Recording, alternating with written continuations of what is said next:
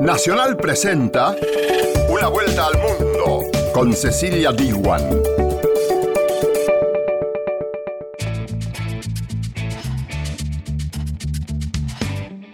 ¿Qué tal? ¿Cómo te va? Bienvenida y bienvenido a Una vuelta al mundo.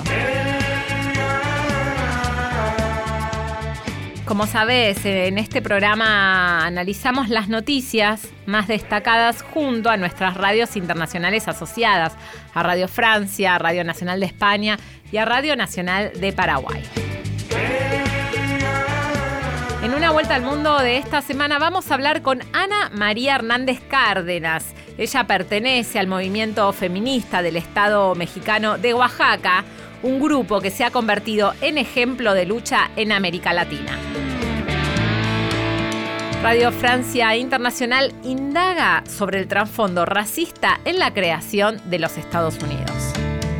Y Radio Nacional de España va a analizar las nuevas formas de comunicación política en el mundo. Y estos fueron los títulos. Ahora sí te pido que nos acompañes en el desarrollo de Una Vuelta al Mundo. Una Vuelta al Mundo. Nacional, junto a sus radios asociadas.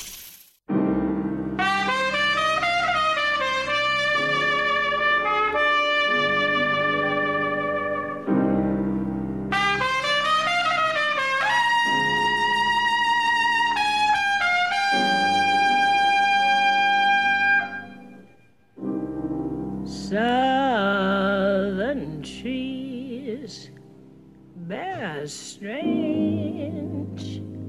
fruit, blood on the leaves and blood at the root,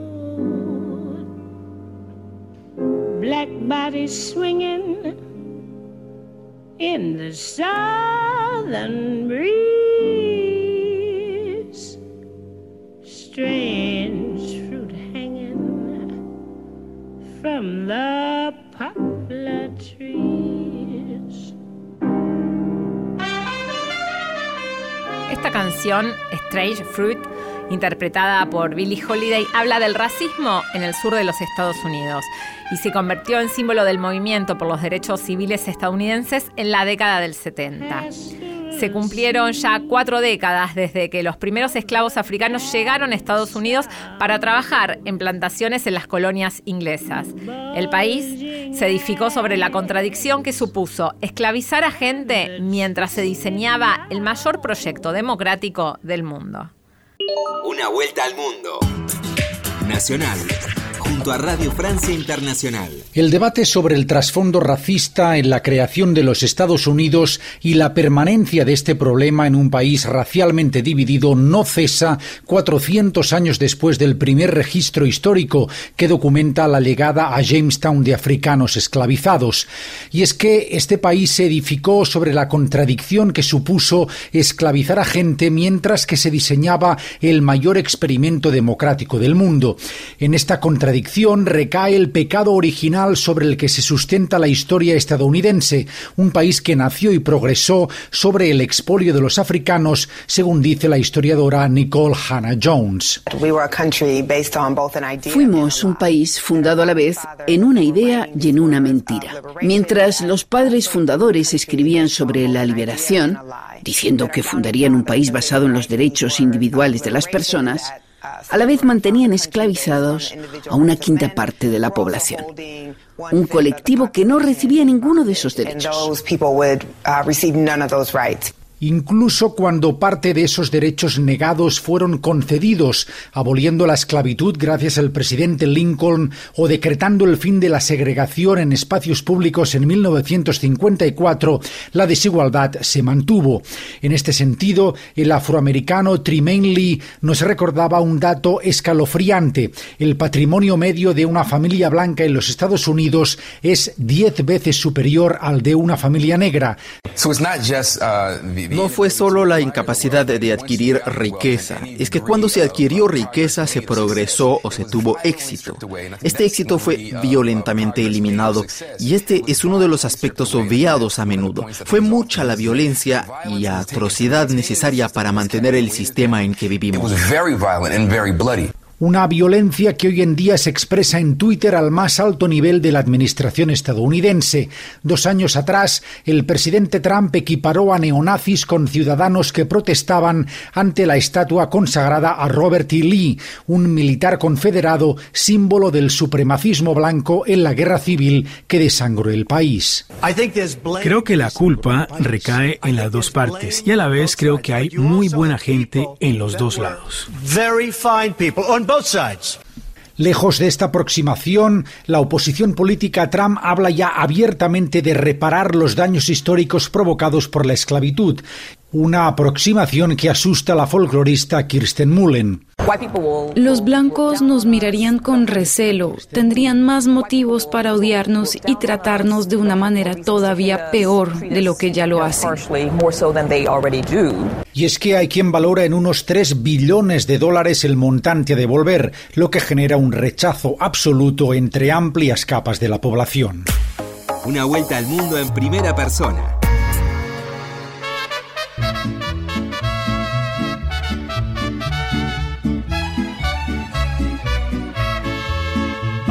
Con todas las mujeres de hoy en día. Ya no se vale soportar los malos tratos. Alza la voz si eres la víctima callada de esos malditos malandrines pelagatos. De ti depende que esas bestias anden sueltas. Hay una celda y solo tú tienes la llave. Usa la plancha, el trapeador o lo que sea. Y dales duro por ahí donde ya sabes. Oaxaca se convirtió en la segunda ciudad de México en aprobar la interrupción voluntaria del embarazo antes de las 12 semanas. Para analizar este tema tomamos contacto con Ana María Hernández Cárdenas, quien es directora adjunta del Consorcio Oaxaca, una organización civil feminista que promueve el respeto y el ejercicio también de los derechos humanos de las mujeres y de la igualdad de género en México. Bienvenida a Una Vuelta al Mundo, Ana María Hernández Cárdenas. Muchas gracias. ¿Qué significa esta histórica decisión de su ciudad, de Oaxaca? Bueno, pues significa un avance de esperanza frente a una deuda histórica con mujeres oaxaqueñas y con mujeres mexicanas para alcanzar progresivamente su derecho a decidir sobre su cuerpo y su proyecto de vida. Significa también la posibilidad de que no sigan muriendo mujeres pobres por abortos clandestinos y mal practicados. Significa la posibilidad de abatir la muerte materna en un estado como Oaxaca, que es el tercer estado más pobre del país y que tiene una de las tasas de muerte materna más altas, siendo el aborto la tercera causa de muerte. Significa también que vamos en el camino de reconocer en un estado donde ha sido la cuna histórica del laicismo que lo que tiene que prevalecer es eh, la política pública, eh, el aborto como un problema de salud pública y no como un asunto de moral personal y que finalmente podamos ir avanzando en ampliar los rangos de seguridad, de bienestar para las mujeres en nuestro estado. ¿Y cómo se logró llevar adelante eh, esta ley que contempla la interrupción del embarazo hasta la semana 12 en cualquier circunstancia? El movimiento feminista en Oaxaca forma parte del movimiento social de un estado eh, que, que tiene un proceso fuerte de politización y de resistencia ante pues las violaciones sistemáticas que se cometen a los derechos humanos, los derechos humanos de las mujeres, pues el primer territorio a defender pues es su cuerpo. Y creo que en varios otros años pasados eh, estuvimos haciendo un trabajo importante para sensibilizar en la sociedad eh, de la dura realidad y de la injusticia para las mujeres pobres. Oaxaca es un estado que tiene el 60% y un poco más de mujeres que lo conforman sus comunidades, sus pueblos originarios y eh, por su orografía existe una gran problemática para el acceso a los servicios de salud. Esto estaba cobrando o ha estado cobrando la vida de muchas mujeres y también eh, la violencia que se vive, la violencia feminicida y machista también ha generado muchos delitos relacionados con el abuso sexual, la violencia sexual.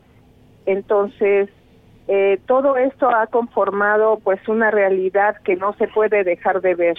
En esta ocasión queremos reconocer la importante postura que todas las legisladoras prácticamente de Morena y también de otros partidos eh, que han hecho coalición eh, cerraron filas, plantearon una narrativa de muy, muy eh, argumentada en los tratados internacionales, en los procesos que nuestro país ha firmado eh, y en ampararse también en la jurisprudencia que ya existe de la constitucionalidad del derecho de las mujeres a decidir. Es decir, que se conjuga un movimiento feminista y de mujeres fuerte que hemos estado haciendo todos los días un diálogo con los legisladores y legisladoras, con académicos, con los prestadores de los servicios de salud. Eh, también hay un compromiso a nivel federal que lo expresaron, por lo que vemos, lo expresó el Instituto Nacional de las Mujeres, hubo pronunciamientos también del secretario de Salud Federal en el sentido de que están listos para brindar los servicios necesarios en las interrupciones legales del embarazo. Creo que hay un, un momento histórico propicio para que podamos avanzar. No podemos dejar de decir que nosotras, las mexicanas, las oaxaqueñas, somos parte de un movimiento internacional que se lanzó y que fue súper importante que las compañeras argentinas lanzaran esta, esta campaña tan importante de Marea Verde y en otros países que hemos sido beneficiarias de este movimiento por la dignificación de los derechos de las mujeres. Sobre este punto quería ir. Esta conquista en Oaxaca también eh, da esperanzas a las mujeres de otras regiones que están llevando adelante movimientos feministas muy fuertes que van creciendo día a día en toda Latinoamérica. Sí, sin duda alguna nos parece que somos un único movimiento de alguna manera que trasciende las fronteras de los países porque las realidades, a pesar de que hay singularidad en las realidades, hay algo que nos cruza, que han avanzado de manera muy importante. Dos cosas, diría yo, movimientos tan importantes como Ni Una Más, como el Me Too, como Marea Verde, que son movimientos del, eh, que, en su esencia, que en su en sus principios plantean demandas de profunda justeza para que se pueda avanzar. Y que necesitamos eh, hermanarnos, seguirnos hermanando con otras mujeres de otros países. Y que también de una vez por todas, a pesar de que los grupos antiderechos también han crecido y, se han vuelto mucho más beligerantes, tienen que entender que no es un tema de moral, que no es un tema religioso, sino que se trata de un tema que toca a la conciencia, en este caso a la conciencia y a la libre determinación de las mujeres que estamos eh, capacitadas y que tenemos todo el derecho de decidir sobre nuestro proyecto de vida. Ana María mm, Hernández Cárdenas, como usted plantea, los grupos antiderechos también han aumentado su activismo eh, en todo el continente americano, incluso tienen al presidente Donald Trump a la cabeza haciendo recortes a los programas que promueven los derechos de, las mujeres. Eh, ¿Qué respuesta le da a estos detractores? Eh, sobre el, punto eh, central de que ellos dicen que, estas leyes pueden promover que se use el aborto como un método anticonceptivo, teniendo en cuenta la experiencia mexicana, porque la Ciudad de México despenalizó el aborto en el 2007, o sea, ya esta ley tiene muchísimos años de vigencia. Teniendo en cuenta esta experiencia de la Ciudad de México, ¿cómo le respondemos a los detractores? Bueno, yo creo que han manipulado, eh, han manipulado o han buscado manipular las mentes y las conciencias de las personas, pero la realidad muestra muy claramente que a 12 años de haberse despenalizado el aborto en la Ciudad de México, eh, el más del 80% de las mujeres que acuden a solicitar un aborto lo hacen por una única vez, no lo utilizan como un método anticonceptivo también es importante decir que el, eh, el casi 70% de las mujeres que solicitan un aborto son mujeres que dicen ser católicas y aún con toda y su eh, religión, ellas deciden en conciencia, en libertad de conciencia sobre su, una decisión que en contexto para ellas es la mejor decisión. Eh, también hay que decir que eh, es interesante que el 65% de las mujeres que recurrieron a un aborto eh, son mujeres que ya tenían o que ya han tenido eh, la experiencia de la maternidad, es decir, que tienen un hijo, son mujeres que que lejos de, de ser esas entre comillas este locas putas este descocadas pues son mujeres que son estudiantes, son mujeres eh, amas de casa, trabajadoras que por diferentes razones no pueden continuar o deciden no continuar con un embarazo no deseado. Hay mucha eh, criminalización social y eh, han conformado un escenario para decir que nosotras vamos a salir corriendo a, a hacer abortos al por mayor y tal. Y eso ha sido falso. Lo que sí es verdad es que la experiencia en la Ciudad de México ha mostrado muy claramente que no hay una sola mujer que haya muerto después por abortos. Es decir, se abatió la muerte materna. Muchas mujeres han muerto por abortos mal practicados. Muchas mujeres, sobre todo las mujeres pobres, son las que no pueden acceder a un aborto seguro.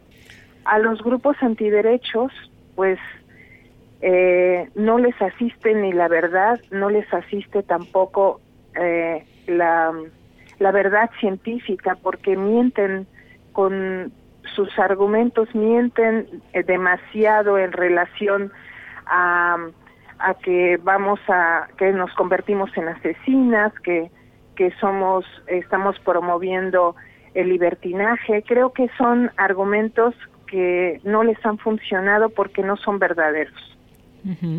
Clarísimo. Ana María Hernández Cárdenas, directora adjunta de la Organización Civil Feminista Consorcio Oaxaca, le queremos agradecer esta entrevista con una vuelta al mundo y celebramos esta conquista de las mujeres de su ciudad. Muchas gracias. Para nosotras es un gran placer y una enorme solidaridad reconocemos muchísimo el trabajo y la inspiración que las mujeres argentinas han hecho para nuestros países y sabemos que van a continuar, que el movimiento Marea Verde eh, va en ascenso, que en todos los países nos sabremos de manifestar contra estas eh, voces que criminalizan, contra estas posiciones que han dañado tanto a las mujeres. Gracias. Eh, estamos muy gustosas y muchas gracias. A usted. Una vuelta al mundo. Con la conducción de Cecilia Biguan.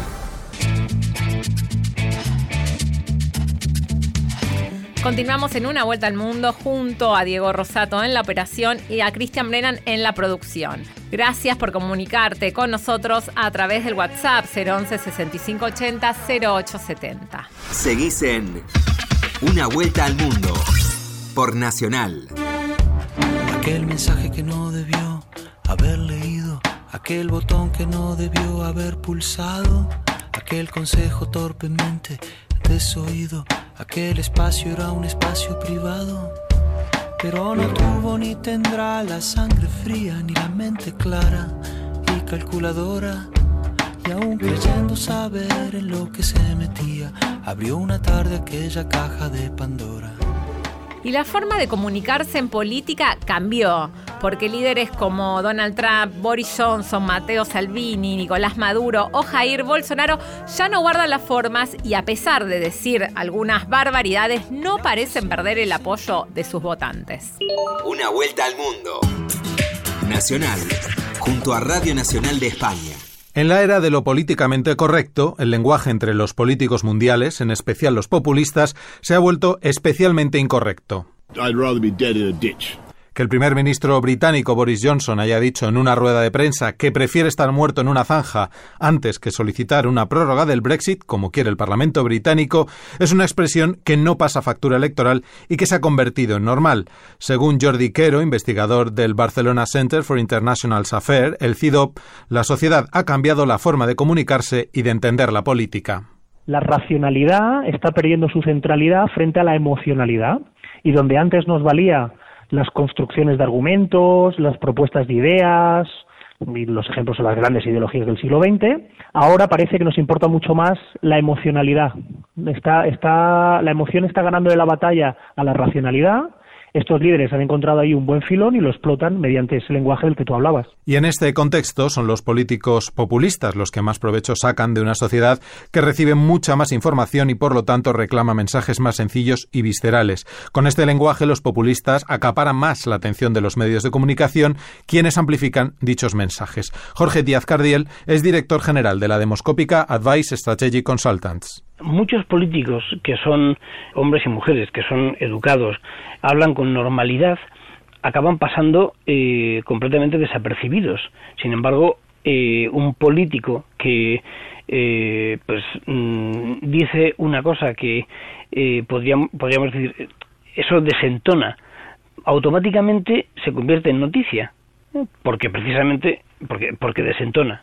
I italiani, eh, purtroppo te li devi Italia. Mateo Salvini encabeza las encuestas en su país, aun cuando el año pasado dijera en una entrevista literalmente que lamentablemente a los gitanos roma italianos había que mantenerlos en Italia.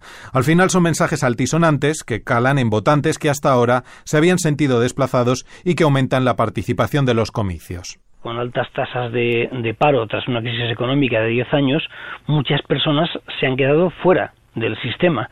Pues los, estos políticos populistas apelan a esas personas eh, y la mejor forma de, llegar a ellos es mediante una forma de comunicarse y de hablarles eh, que no tiene nada que ver con las formas tradicionales de comunicar en política. Y además de declaraciones altisonantes, se impone una política con menos argumento y más espectáculo. Un mitin del presidente Trump en Estados Unidos eh, si uno ve al público, y normalmente son muchos miles de personas, es un auténtico show. Eh, la gente se muere de risa. Pero a pesar del protagonismo que tienen los populistas, Jordi Quero del CIDOP cree que simplemente se han adelantado en adoptar esta nueva forma de comunicarse. En su opinión, hay políticos más tradicionales que también están cambiando cómo lanza sus mensajes y adoptan algunas de las características del populismo estos nuevos liderazgos, y podemos pensar en Macron en Francia, en Merkel en, Alemania, en Shinzo Abe en Japón o en Trudeau en Canadá, lo que están haciendo es también transformando su manera de comunicarse con la gente y, por tanto, recurriendo a las emociones dentro de sus discursos políticos, utilizan la cercanía y evitan filtros o intermediarios a la hora de relacionarse con, con la gente. La política cada vez se transforma en un ejercicio, cada vez más en un ejercicio de brillantez y, por tanto, Ah, parece que en algunas cosas esos líderes más tradicionales sí que están emulando la manera de proceder de algunos de los populistas. Maintenant, je vais être ici très clair. Dans le mois qui on va pas trouver un nouvel accord de retrait. hingewiesen, dass diese Rechte und Freiheiten natürlich auch gewährleistet werden müssen. El presidente francés Emmanuel Macron o la canciller alemana Angela Merkel serían dos ejemplos que pone el CIDOP de lo que ellos denominan hiperlíderes, mandatarios de carácter fuerte que ponen el respeto a las instituciones democráticas por encima de todo, aunque dirijan a sus países de forma poco ortodoxa y en parte de su discurso puedan adoptar posturas populistas. Más allá de que les copien esa manera de comunicarse o algunas de las cosas de la manera de comunicarse, la diferencia fundamental entre unos y otros es que esencialmente los populistas sí que tienen una cierta voluntad de transformar los elementos centrales del sistema democrático, fundamentalmente los ejes de legitimidad, mientras que los liderazgos tradicionales en teoría no. Simplemente reaccionan ante lo que entienden que es una superamenaza, una gran amenaza a, a la que le debe hacer frente el sistema, que son precisamente los populismos. Y es por eso por lo que Jordi Quero del CIDOP considera que el hiperliderazgo ha llegado para quedarse. Lo indiscutible es la revolución que han supuesto las redes sociales y los nuevos formatos de Internet y la manera en la que han cambiado la forma de hacer política. Una vuelta al mundo en una semana. Esto fue Una Vuelta al Mundo. Nos reencontramos con vos la semana que viene.